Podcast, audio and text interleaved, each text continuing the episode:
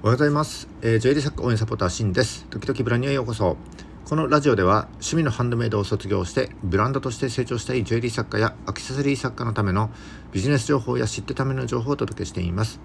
普段は、えー、ジュエリースクールと全国のジュエリー作家さんが話せるような場としてオンラインサロンを運営しております、えー、スクール講師をやっておりますがとても上がり症で口下手です。何卒よろしくお願いいたします。えー、オープニングこれ5回目の収録になります。ちょっと噛みまくっております。今日もお聞き苦しいところが多々あるかと思いますが何卒ご容赦ください。えっ、ー、とそれでは今日は、えーと、節分ですね。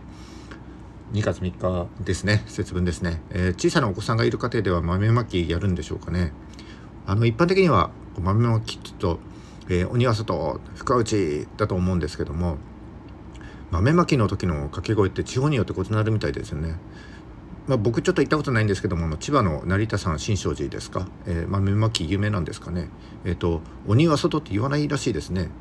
服は内だけ言うみたいなんですけども本当でしょうか？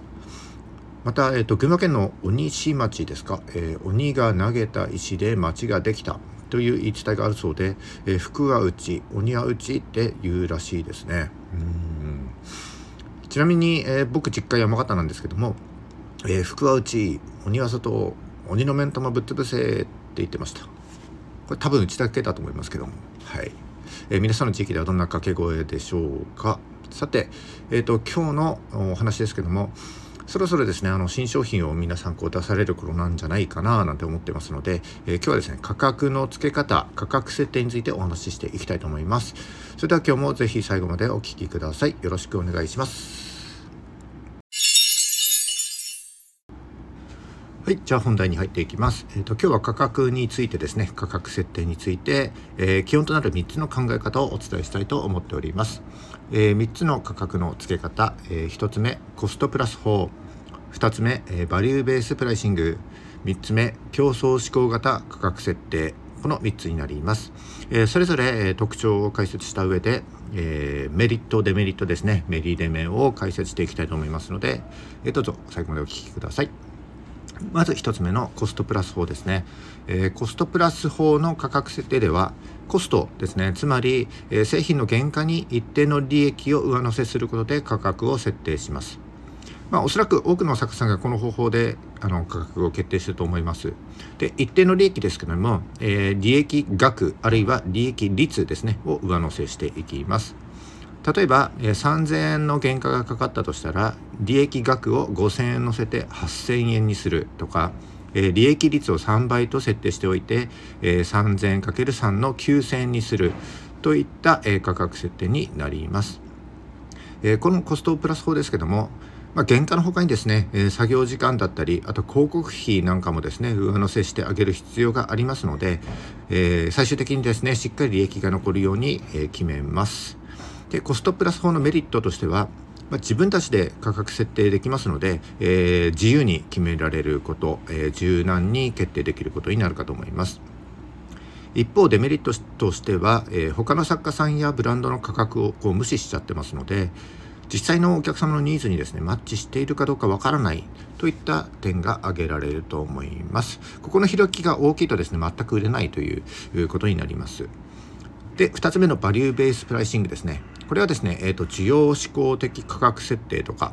えー、知覚価値ですね、えー、知覚価値価格設定なんてのもいうふうにも言われます。まあ、名前の通り、えー、お客様の目線に立って、まあ、いくらなら買ってもらえるかなという観点から決定する方法になりますね。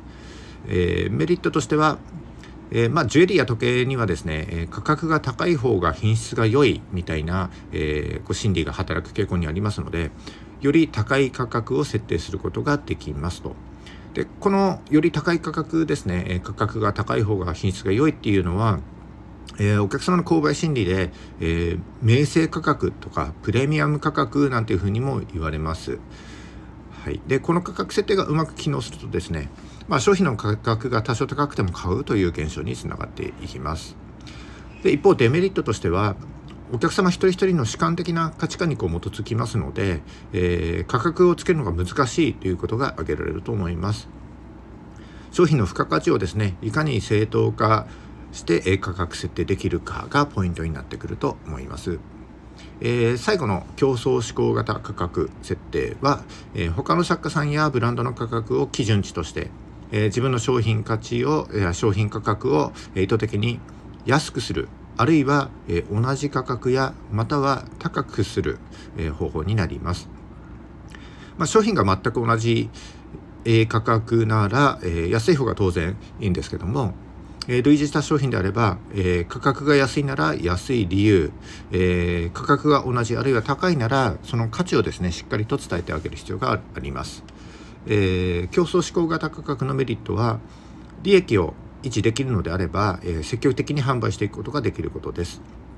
また、えー、価格が同じならば、えー、商品の価格のあ商品や商品の価格の見せ方だけでですね、えー、容易に改善を図って、えー、売上アップにつなげていくことができると思います、えー、一方デメリットとしては価格競争に陥ってしまう可能性がありますので価格を下げた場合はより多くのですね数量を売り上げる必要が出てきます。また、えー、お客様はみんながですね安い方を選択するとは限らないですよねでこのことも頭に入れておくべきだと思います以上ここまでは、えー、価格設定の考え方をお伝えしてきましたけども、えー、商品が売れるためにはですね、えつまりこう売買が成立するためには、支払うお客さんが支払う対価よりも受け取る価値の方が大きいとお客様がこう認識判断する必要があるわけです。えー、つまりつけた価格が、えー、お客様が感じる価格とあお客様がお客様が感じる価値とですね、えー、必ずしもイコールではありませんので、えー、商品と、えー、価格の見せ方によってですね、えお客様が感じる価値は全く変わってくるわけです。えー、もう一回言いますね。すいません、えー、つけた価格が、えー、お客様が感じる価値とですね必ずしもイコールではないということです、えつけた価格よりも、えその価値がですね高い商品だと感じていただく認識していただくにはお客様の購買心理をしっかり理解した上で、え商品や価格を見せていく必要があります。価格の見せ方については、えーと、1月26日の放送で値下げしない売れる価格の見せ方5つのテクニックという回で、えー、お客様の購買心理に基づいてですね、えー、価格の見せ方を5つご紹介しておりますので詳しくはそちらをですね是非聞いていただければと思います。はい今日は価格の付け方についてお話ししました。はい、エンディングです。えっ、ー、と今日は価格の付け方、価格設定について、えー、まとめると、うん、原価重視、えー、原価かもしくは利益重視か、え、需要重視か、え、競合重視かの3つになります。え、これはですね商品によって変わってきますので、え、これから販売しようとしている商品がですねどの方法が適しているか考えた上で、えあるいはですね組み合わせてですね価格を設定してみてください。はい今日は以上になります。えっ、ー、と節分の今日豆まきするところが多いと思いますけども、えー、豆まきの掛け声ですね。うちの地域ではこんな掛け声があるよっていうのがもしあればですね是非コメントで教えていただきたいです。はい今日も最後までお聴きいただきましてありがとうございました。えこの放送が少しでも役に立ったと思った方はいいねをお願いします、えまた今後も頑張って配信してまいりますのでよかったら是非フォローをお願いします。それじゃあ、えーと、今日金曜日ですね、えー、週末の今日も頑張っていきましょう。バイバイ。